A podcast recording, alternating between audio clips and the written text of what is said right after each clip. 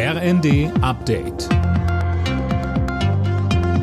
Stündlich neu. Auf den Punkt informiert. Ich bin Finn Riebesell. Guten Abend. Seit heute gelten in Deutschland strengere Vorschriften für Gasspeicher. Bis zum Winter müssen sie so gut wie voll sein.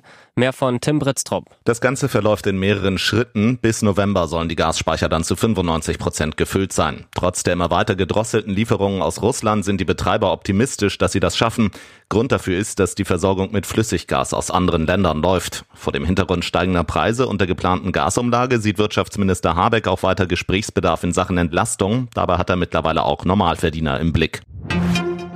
Erstmals seit Kriegsbeginn will die Ukraine heute oder morgen wieder Getreide per Schiff über das Schwarze Meer exportieren. Laut Präsident Zelensky warte man jetzt auf das Startsignal der Türkei und der Vereinten Nationen. Unter ihrer Vermittlung hatten sich die Ukraine und Russland auf den Exportdeal geeinigt. Dafür hat Bundesaußenministerin Baerbock der Türkei auch nochmal bei einem Besuch in Istanbul gedankt. Dieses Abkommen ist ein Schimmer der Hoffnung für Millionen Menschen weltweit, die von Hunger bedroht sind. Die Türkei liefert durch Sicherheit im Schwarzen Meer auch darüber hinaus einen extrem wichtigen Beitrag.